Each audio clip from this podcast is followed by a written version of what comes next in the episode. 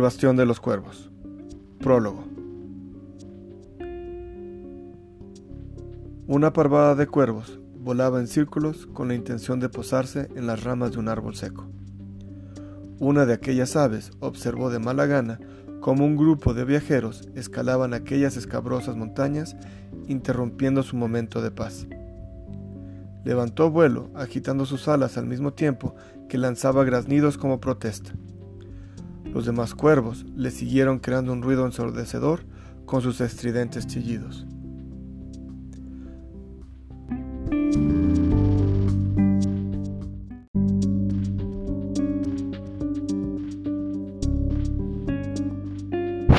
Aquel grupo estaba conformado por un monje, quien ocultaba su rostro debajo de una capucha, siendo seguido por media docena de jóvenes doncellas.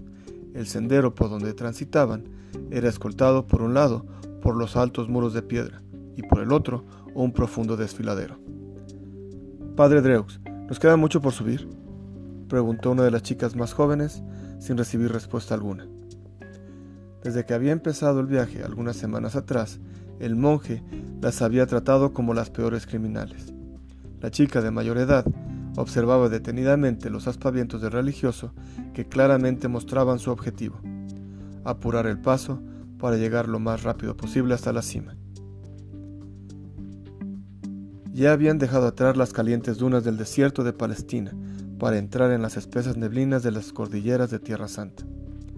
La escasa luz de la alborada empezó a revelar la silueta de una antigua fortaleza que era protegida por los desfiladeros de roca escarpada. La densa bruma matutina volvió a esconder el sendero, creando que su camino fuera dificultado por la maleza y las rocas.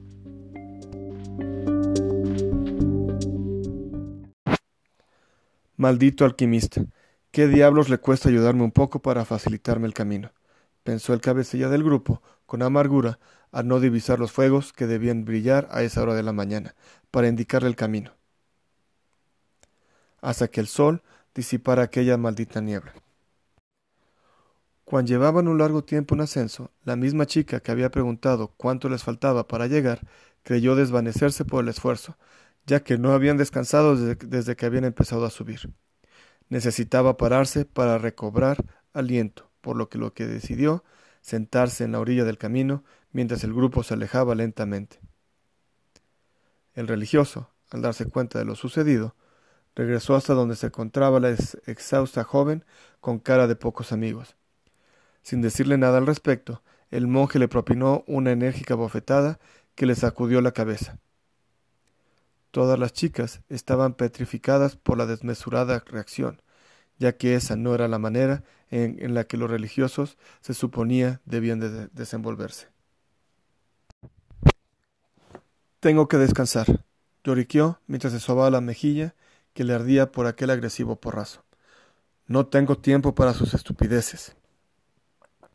Mientras el monje reprendía a la pequeña, la chica de mayor edad, llamada Darinka, lo miraba con aborrecimiento.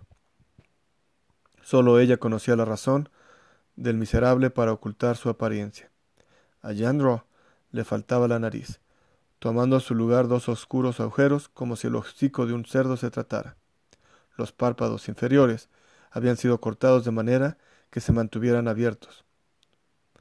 Y para finalizar aquella horrorosa imagen, varias pústulas de grosor de un pulgar le marcaban su rostro de demonio, mitad porcino, mitad humano.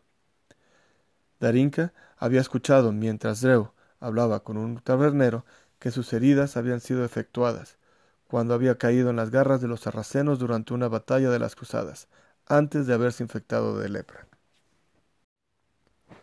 Lo que desconocía era que parte del mal humor de Dreo se, debía a que el grupo se había obligado a transitar por una ruta alterna, mucho más larga que el recorrido normal, para evitar los encarnizados enfrentamientos entre los ejércitos cruzados y sarracenos que sucedían en la región. Maldito corazón de león, o maldito Saladino, acostumbraba a criticar el fraile cada vez que los ejércitos le obligaban a cambiar de rumbo.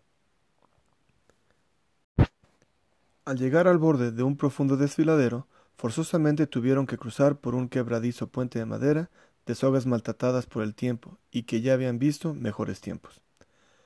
Dicho puente se balanceaba de un lado a otro con cada paso que daban, incluso aun cuando lo hacían con cautela y lentitud. Darinka tomó el brazo de la pequeña para escoltarla, ya que con cada crujido que se producía en la vieja madera, la niña lanzaba diminutos lamentos, ya que parecía que se iba a caer al vacío. Cuando por fin libraron aquella plataforma, del otro lado del barranco, siguieron su camino, siendo escoltadas por otra alta muralla que se retorcía tortuosamente entre las rocas afiladas de las cordilleras. Debido a la espesa nieblina, no alcanzaban a ver más allá de unos cuantos pasos delante de ellos.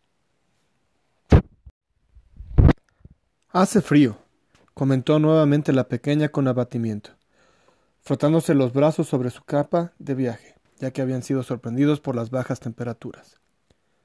Al fraile poco le importó su pesar y decidió no contestarle. Darinka se acercó hasta la niña susurrándole al oído. Recuerdo que mi tío me decía que mi boca era como un fogón en invierno, sacando fumarolas. Mira, así. Ahora hazlo tú con tus manos.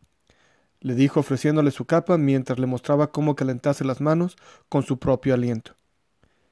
Mientras la pequeña se calentaba las manos, la joven le preguntó ¿Cómo te llamas? Irena. Yo me llamo Darinka le contestó con una sonrisa.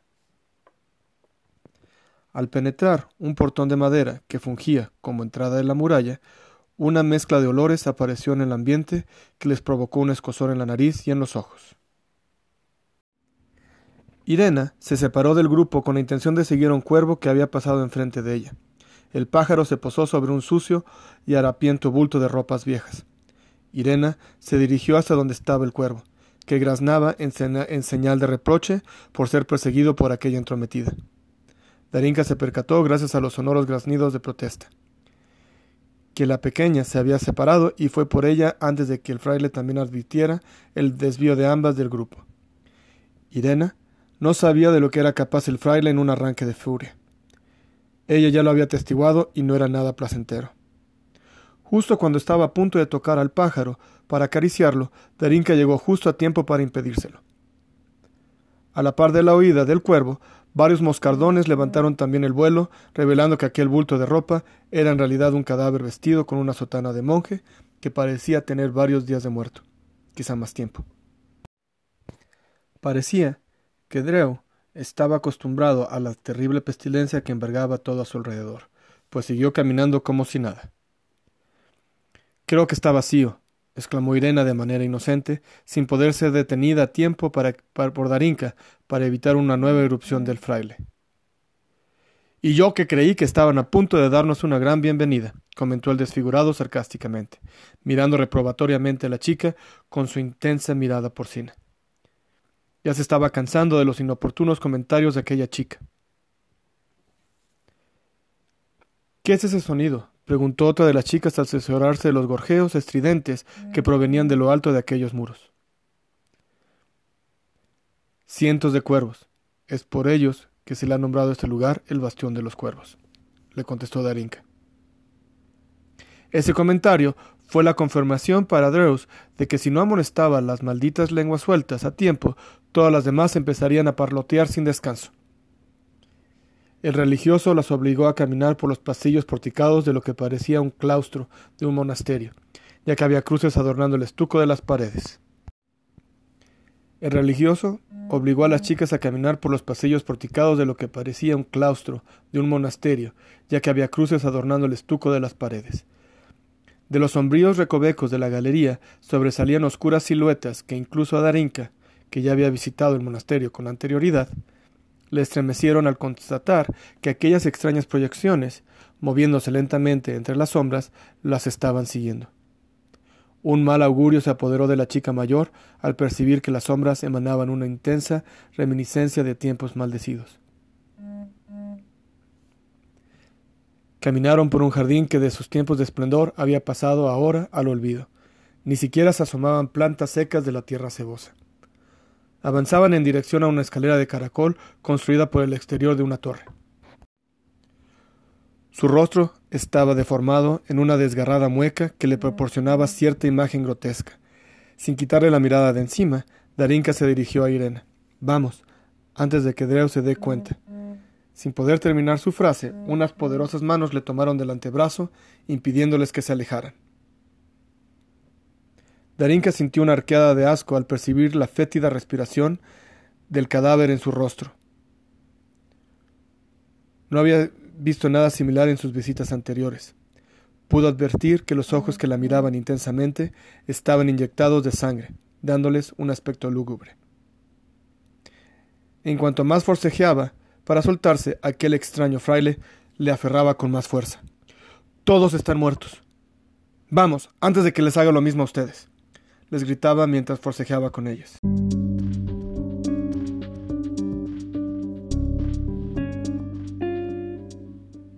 El monje se levantó sosteniéndole la mano para obligarlas a, penetrar la espesa neblina, ignorando los lamentos para que la soltara. El religioso, usando una llave que colgaba de su pecho, abrió una puerta que se había revelado entre la espesa neblina. Si soy hombre de Dios, que descienda fuego del cielo. Les dijo con una diminuta sonrisa mientras entraba a toda velocidad, dejando a las chicas debajo del dosel de la puerta. Malditas sean, en cuando las encuentre les voy a desollar vivas, vociferaba el deforme monje al advertir que ya no estaban con el resto del grupo. Aquellas furiosas exclamaciones rebotaban por doquier en un tenebroso eco magnificado, magnificando su ronca voz. Darinka, sin tener otra opción sino escapar de aquel malvado sujeto, penetró en la oscuridad del umbral sosteniendo la mano de Irena, sin saber que la siniestra maldad del bastión las estaba engullendo por completo y que no la soltaría con facilidad.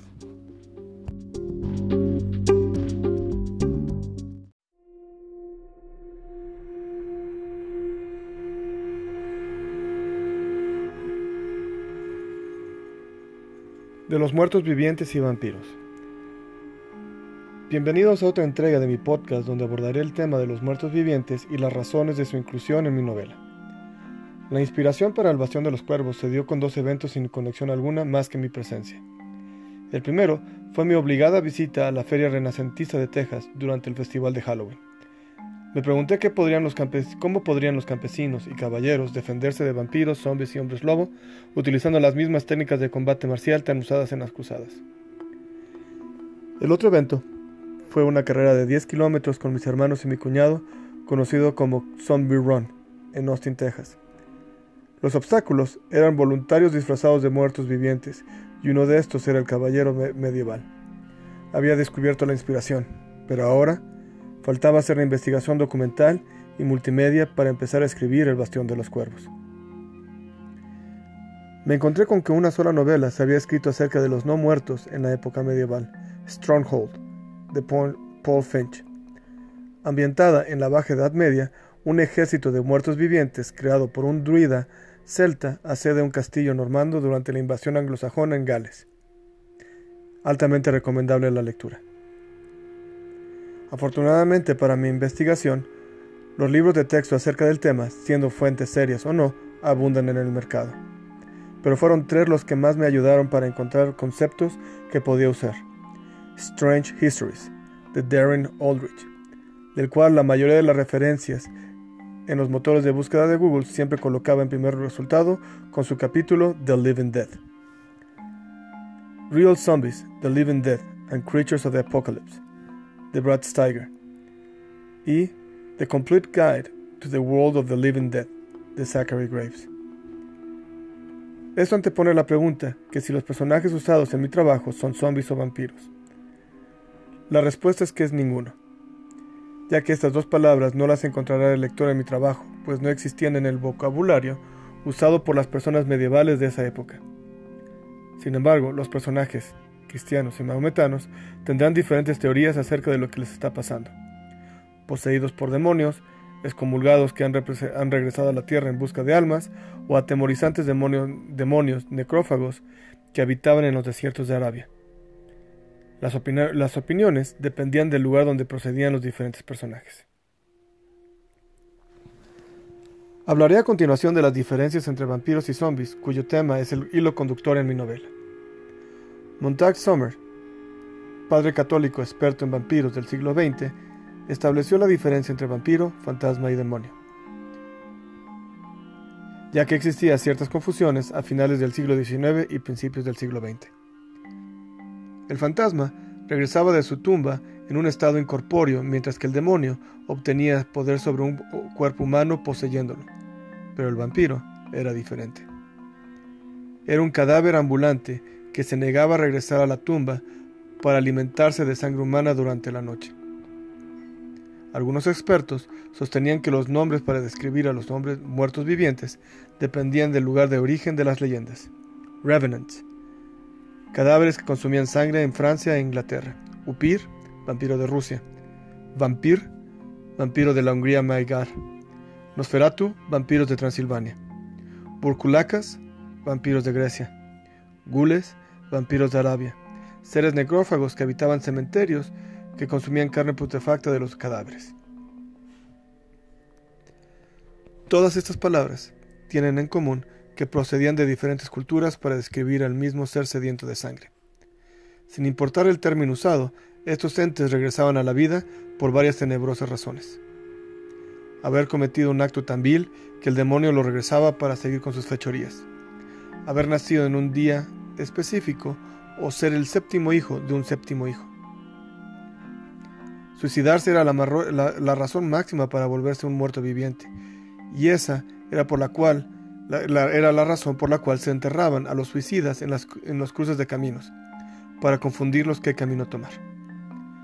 La excomulgación o excomunión era la expulsión del individuo de la comunidad religiosa católica y, era tener la imposibilidad de recibir los sacramentos, incluyendo los últimos ritos o los santos óleos. Y al no poderse lavarse el alma del pecado, este individuo no podía entrar ni al purgatorio. Todo esto antes de que la Iglesia Católica Romana se separara de la corriente protestante, en la cual no aceptaban, entre otras muchas cosas, la expulsión del seno de Dios como pena en vida. Caso curioso es que el primer cisma fue con la Iglesia Ortodoxa, que tiene los mismos ritos de culto, pero siendo mucho más supersticiosa que su contraparte occidental, ya que todo aquel que regresaba de la tumba era considerado un muerto viviente, sin importar la razón. Punto. En el siglo XVIII, noticias de epidemias de muertos vivientes provenientes de las regiones eslavas popularizó el nombre de vampiro en la, Europa de la Ilustración para describir a estos seres, provocando la ira de los racionalistas como Voltaire, que decía, ¿qué? ¿En nuestro siglo XVIII los vampiros existen? ¿Es esto después del reinado de Locke, Shaftesbury, Trenchard y Collins? En el siglo XIX, es cuando se dan las primeras referencias en la literatura acerca del muerto viviente. John William Polidori, doctor de Lord Byron, escribió una historia acerca de un viajero que conoce a un lord británico de nombre Ruthven por sus periplos por Europa y que considera que este sujeto es un vampiro o seductor de mujeres. Se dice que Polidori basó a Ruthven en las conductas reprochables de su paciente Lord Byron Nota curiosa es que Polidori escribió su, historia al mismo tiempo y en el mismo lugar que Mary Shelley escribía su novela Frankenstein o El moderno Prometeo en Suiza. También en el siglo XIX, Bram Stoker, un escritor irlandés, modificaría la noción del muerto viviente por completo, en el colectivo popular con su novela epistolar Drácula. Primero le otorgó un rango de nobleza, conde, y con ese título se hizo merecedor de un castillo y riquezas. Pero debajo de la fachada aristocrática habitaba un vampiro sediento de sangre femenina. Stoker usó ciertas supersticiones transilvanas que al paso de los años se convirtieron en estricto conocimiento para los cazadores de vampiros. Un vampiro no podía entrar en la vivienda de una víctima sin ser invitado antes, ya que el diablo tenía que pactar con gente que deseaba negociar con él. La ausencia de reflejo en los espejos era debido a que los muertos carecían de alma. El poder protector del ajo, usado como amuleto purificador, y la estaca de madera clavada en el pecho, siendo la única manera para eliminar a los vampiros. Drácula sería el antagonista principal de películas y obras de teatro en 120 años de existencia, siendo tres actores quienes sobresalieron en el papel: Max Schreck, Bela Lugosi y Christopher Lee. Max, Max Schreck protagonizó Nosferatu, la copia no autorizada de la novela, ya que la viuda de Bram Stoker era dueña de los derechos de autor de Drácula y se había negado rotundamente en la realización de cualquier adaptación cinematográfica de la obra de su finado esposo. El nombre del personaje fue cambiado a Orlok y su apariencia fue transformada drásticamente para convertirse en un monstruo de piel pálida, orejas puntiagudas y colmillos de rata. Aquí fue donde se inmortalizó por primera vez el mito de la muerte por exposición solar. Bela Lugosi, un experimentado actor que había personificado al conde en la obra de teatro, obtuvo el papel solo después de que Lon Chaney, el popular actor conocido como el hombre de las mil, caras y responsable de la interpretación del fantasma de la ópera, muriera un par de años antes de que se empezara a realizar la película de Drácula en 1931. Esta era una copia de la adaptación de obra de teatro de la novela. Para dar mejores resultados, dramáticos, el conde usó por primera vez una capa con cuello largo y largos colmillos. El papel del conde Drácula encasilló a Lugosi por el resto de su vida, sin poder encontrar trabajo en otras películas.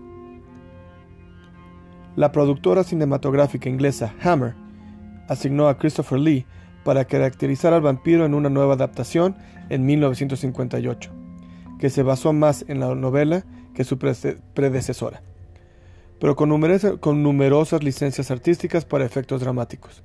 Lee fue el actor con más veces, que más veces ha representado al personaje.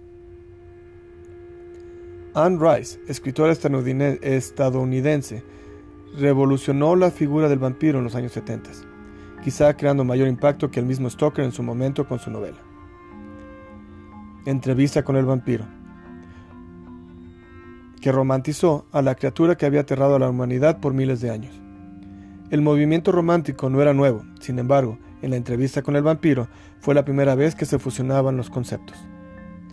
El romanticismo, movimiento cultural del siglo XIX, se basaba en darle prioridad a los sentimientos y criticaba a la practicidad de los enciclopedistas y su intelectualismo, que fundamentaba la premisa que el mundo de la gnosis y su cultura racionalista era superior a todos los demás rubros del conocimiento humano. Los románticos, según ellos mismos, gozaban de mayor vitalidad para descubrir el mundo a su alrededor que sus desmoralizados y neurasténicos contrapartes intelectuales, que limitaban su disciplina poniendo marcos conceptuales al mundo y sus diversas concepciones. ¿Qué tanto Anne Rice influyó en la cultura popular que a partir de entonces la mayoría de las versiones sabidas y por haber de la figura del vampiro fueron copias de sus personajes? Hermosos no muertos, atormentados e incomprendidos por su condición, que a la postre serían considerados más como sex symbols que seres de ultratumba. Incluso la maravillosa adaptación de Francis Ford Coppola de Drácula no tuvo más remedio que adaptarse a los gustos de la audiencia con la muerte de la hermosa esposa del enamorado príncipe transilvano, como la razón para renegar de la iglesia que había protegido en contra de los otomanos, para ser convertido en vampiro como castigo, y la posterior motivación del conde para conocer a Mina, la reencarnación de su esposa Elizabeth, la prometida del abogado Jonathan Harker, quien llevaba una fotografía de ella consigo cuando firmaron los papeles de la abadía de Carfax en su castillo de Transilvania. A principios del siglo XXI, Jennifer Meyer escribió la siguiente revolución en la imagen del vampiro con su novela Crepúsculo, para jóvenes adultos, Young Adult en inglés. Con su historia de romance, basándose en un triángulo amoroso entre un vampiro, hombre lobo y una humana. El peor momento de la saga más vendida de la década de los 2000 fue cuando los vampiros no mueren con la luz solar, sino brillaban como diamantes para demostrar que no eran humanos. Este fenómeno literario provocó que llegaran otra marabunda de copias, usando o abusando del mismo formato de triángulos amorosos y heroínas atribuladas por la situación familiar, sentimental y política social en diferentes ambientes utópicos, como Divergente, Maze Runner y los Juegos del Hambre. Pero mientras que el vampiro se romantizaba con títulos de aristocracia, reglas de etiqueta de la sociedad refinada de Francia del siglo de las luces y romances pueriles e insustanciales, el muerto viviente, el cadáver en descomposición que aterraba a las poblaciones rurales de toda, de toda Europa medieval, había pasado al olvido. Afortunadamente, en 1968, George A. Romero, cineasta independiente norteamericano, dirigió una película diferente titulada La Noche de los Muertos Vivientes. Rompiendo paradigmas con la técnica de proyectarla en blanco y negro, romper estereotipos raciales al asignar a un afroamericano como protagonista y usar la antigua versión de cadáveres andantes que, que consumían carne humana. La Noche de los Muertos Vivientes ha inspirado un sinfín de secuelas, películas, videojuegos y series de televisión. Una de las contribuciones más importantes de Romero para traer fue traer de vuelta la palabra zombie para describir a los muertos vivientes, ya que había sido en una vieja película de los años 30, protagonizada por Bela Lugosi, White Zombie, que la que había ingresado aquella palabra para referirse a personas muertas regresadas a la vida por un hechicero de magia negra. Su origen data de la tradición oral de Haití y la creencia religiosa del vudú. Un buen ejemplo de este concepto se puede observar en la película de Wes Craven, The Rainbow and the Serpent, donde un antropólogo norteamericano se sumerge en la cultura haitiana para conocer los secretos de los infames, infames polvos zombies, para comercializarlos como un medicamento de anestesia. Pero esos muertos descerebrados no eran más que personas sometidas a drogas que enmascaraban la muerte de los infortunados.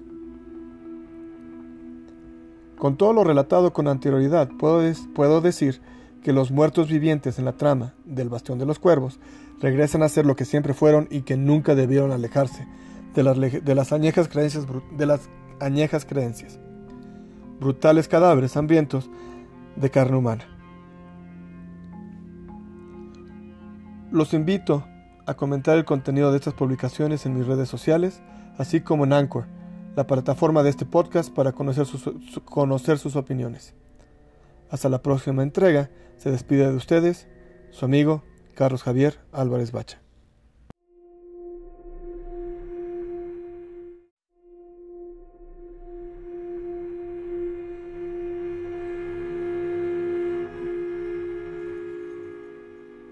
De los muertos vivientes y vampiros. Bienvenidos a otra entrega de mi podcast donde abordaré el tema de los muertos vivientes y las razones de su inclusión en mi novela. La inspiración para el Bastión de los Cuervos se dio con dos eventos sin conexión alguna más que mi presencia. El primero fue mi obligada visita a la Feria Renacentista de Texas durante el Festival de Halloween. Me pregunté qué podrían los cómo podrían los campesinos y caballeros defenderse de vampiros, zombies y hombres lobo utilizando las mismas técnicas de combate marcial tan usadas en las cruzadas. El otro evento fue una carrera de 10 kilómetros con mis hermanos y mi cuñado, conocido como Zombie Run, en Austin, Texas. Los obstáculos eran voluntarios disfrazados de muertos vivientes, y uno de estos era el caballero medieval.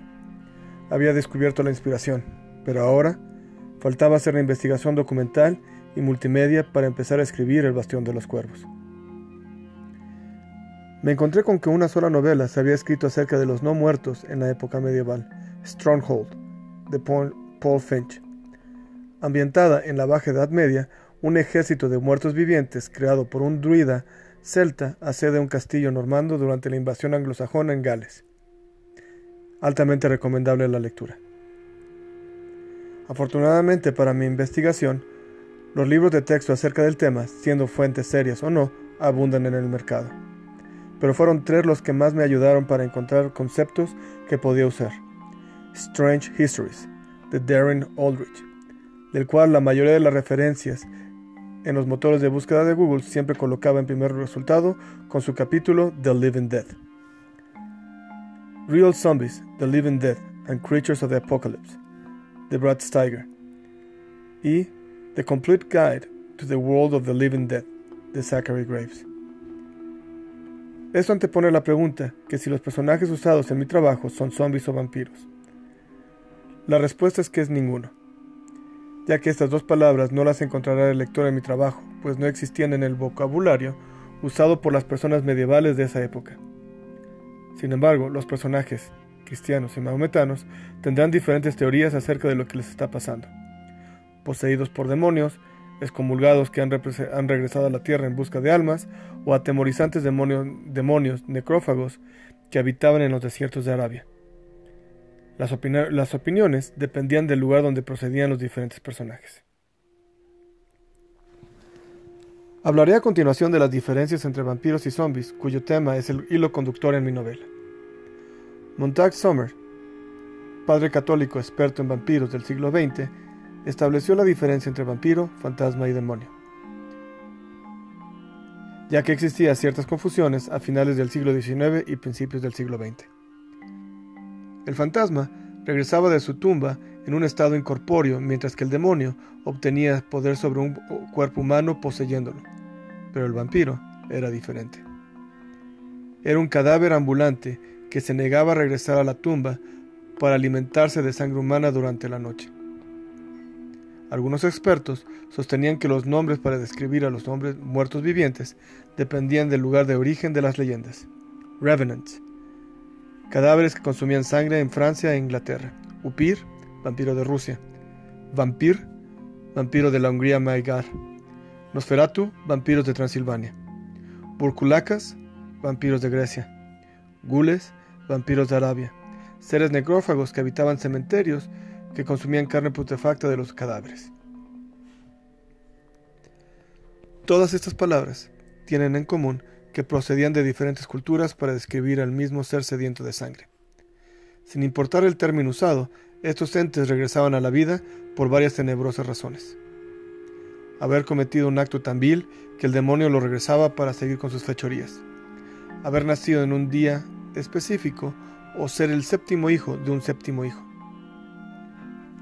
Suicidarse era la, razón máxima para volverse un muerto viviente, y esa era por la cual era la razón por la cual se enterraban a los suicidas en, las, los cruces de caminos, para confundirlos qué camino tomar.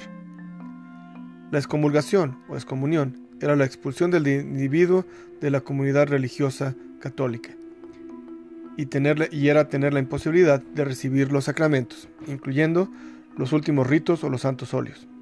Y al no poderse lavarse el alma del pecado, este individuo no podía entrar ni al purgatorio. Todo esto antes de que la Iglesia Católica Romana se separara de la corriente protestante, en la cual no aceptaban, entre otras muchas cosas, la expulsión del seno de Dios como pena en vida. Caso curioso es que el primer cisma fue con la Iglesia Ortodoxa, que tiene los mismos ritos de culto, pero siendo mucho más supersticiosa que su contraparte occidental, ya que todo aquel que regresaba de la tumba era considerado un muerto viviente, sin importar la razón. Punto. En el siglo XVIII, noticias de epidemias de muertos vivientes provenientes de las regiones eslavas popularizó el nombre de vampiro en la, Europa de la Ilustración para describir a estos seres, provocando la ira de los racionalistas como Voltaire, que decía, ¿qué? ¿En nuestro siglo XVIII los vampiros existen? ¿Es esto después del reinado de Locke, Shaftesbury, Trenchard y Collins? En el siglo XIX, es cuando se dan las primeras referencias en la literatura acerca del muerto viviente. John William Polidori, doctor de Lord Byron, escribió una historia acerca de un viajero que conoce a un lord británico de nombre Ruthven por sus periplos por Europa y que considera que este sujeto es un vampiro o seductor de mujeres. Se dice que Polidori basó a Ruthven en las conductas reprochables de su paciente Lord Byron Nota curiosa es que Polidori escribió su, historia al mismo tiempo y en el mismo lugar que Mary Shelley escribía su novela Frankenstein o El moderno Prometeo en Suiza. También en el siglo XIX, Bram Stoker, un escritor irlandés, modificaría la noción del muerto viviente por completo, en el colectivo popular con su novela epistolar Drácula. Primero le otorgó un rango de nobleza, conde, y con ese título se hizo merecedor de un castillo y riquezas. Pero debajo de la fachada aristocrática habitaba un vampiro sediento de sangre femenina. Stoker usó ciertas supersticiones transilvanas que al paso de los años se convirtieron en estricto conocimiento para los cazadores de vampiros. Un vampiro no podía entrar en la vivienda de una víctima sin ser invitado antes, ya que el diablo tenía que pactar con gente que deseaba negociar con él. La ausencia de reflejo en los espejos era debido a que los muertos carecían de alma. El poder protector del ajo, usado como amuleto purificador, y la estaca de madera clavada en el pecho, siendo la única manera para eliminar a los vampiros. Drácula sería el antagonista principal de películas y obras de teatro en 120 años de existencia. siendo tres actores quienes sobresalieron en el papel Max Shrek, Bela Lugosi y Christopher Lee. Max, Max Shrek protagonizó Nosferatu, la copia no autorizada de la novela, ya que la viuda de Bram Stoker era dueña de los derechos de autor de Drácula y se había negado rotundamente en la realización de cualquier adaptación cinematográfica de la obra de su finado esposo. El nombre del personaje fue cambiado a Orlok y su apariencia fue transformada drásticamente para convertirse en un monstruo de piel pálida, orejas puntiagudas y colmillos de rata. Aquí fue donde se inmortalizó por primera vez el mito de la muerte por exposición solar. Bela Lugosi, un experimentado actor que había personificado al conde en la obra de teatro, obtuvo el papel solo después de que Lon Chaney, el popular actor conocido como el hombre de las mil, de las mil caras y responsable de la interpretación del fantasma de la ópera, muriera un par de años antes de que se empezara a realizar la película de Drácula en 1931. Esta era una copia de la adaptación de obra de teatro de la novela. Para dar mejores resultados, resultados dramáticos, el conde usó por primera vez una capa con cuello largo y largos colmillos. El papel del conde Drácula encasilló a Lugosi por el resto de su vida, sin poder encontrar trabajo en otras películas. La productora cinematográfica inglesa Hammer asignó a Christopher Lee para caracterizar al vampiro en una nueva adaptación en 1958, que se basó más en la novela que su predecesora pero con, numerosas licencias artísticas para efectos dramáticos. Lee fue el actor con más veces, que más veces ha representado al personaje.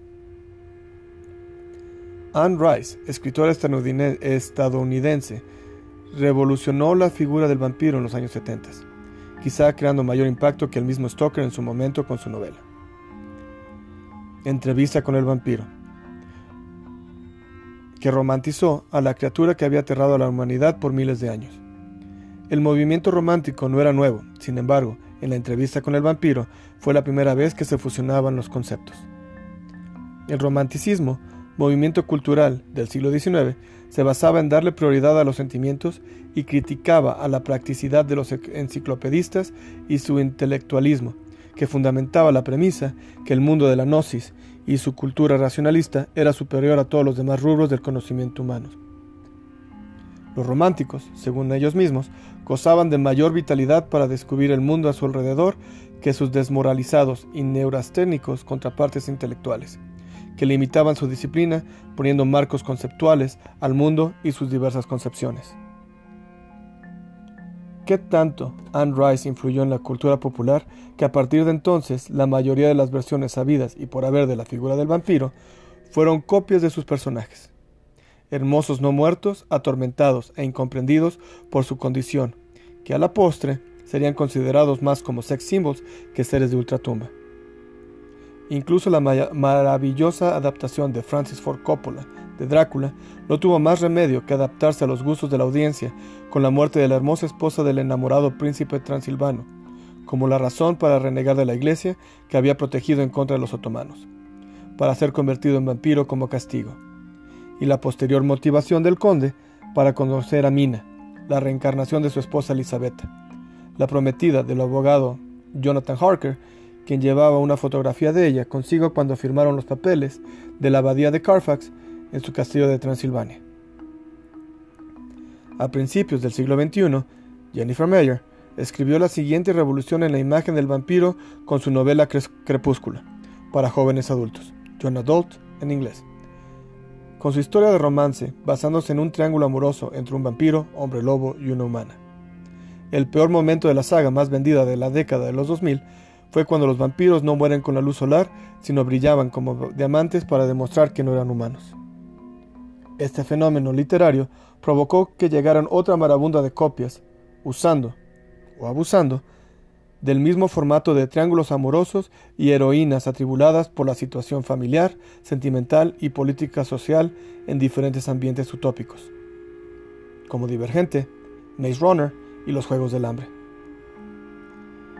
Pero mientras que el vampiro se romantizaba con títulos de aristocracia reglas de etiqueta de la sociedad refinada de Francia del siglo de las luces y romances pueriles e insustanciales, el muerto viviente, el cadáver en descomposición que aterraba a las poblaciones rurales de toda, Europa medieval, había pasado al olvido. Afortunadamente, en 1968, George A. Romero, cineasta independiente norteamericano, dirigió una película diferente titulada La Noche de los Muertos Vivientes, rompiendo paradigmas con la técnica de proyectarla en blanco y negro, romper estereotipos raciales al asignar a un afroamericano como protagonista y usar la antigua versión de cadáveres andantes que, que consumían carne humana. La Noche de los Muertos Vivientes ha inspirado un sinfín de secuelas, películas, videojuegos y series de televisión. Una de las contribuciones más importantes de Romero para traer fue traer de vuelta la palabra zombie para describir a los muertos vivientes, ya que había sido en una vieja película de los años 30, protagonizada por Bela Lugosi, White Zombie, que la que había ingresado aquella palabra para referirse a personas muertas regresadas a la vida por un hechicero de magia negra. Su origen data de la tradición oral de Haití y la creencia religiosa del vudú. Un buen ejemplo de este concepto se puede observar en la película de Wes Craven, The Rainbow and the Serpent, donde un antropólogo norteamericano se sumerge en la cultura haitiana para conocer los secretos de los infames, infames polvos zombies, para comercializarlos como un medicamento de anestesia. Presos muertos descerebrados no eran más que personas sometidas a drogas que enmascaraban la muerte de los infortunados. Con todo lo relatado con anterioridad, puedo, puedo decir que los muertos vivientes en la trama del Bastión de los Cuervos regresan a ser lo que siempre fueron y que nunca debieron alejarse de las, de las, añejas, creencias, de las añejas creencias. Brutales cadáveres hambrientos de carne humana. Los invito a comentar el contenido de estas publicaciones en mis redes sociales, así como en Anchor, la plataforma de este podcast para conocer sus, opiniones. Hasta la próxima entrega, se despide de ustedes su amigo Carlos Javier Álvarez Bacha.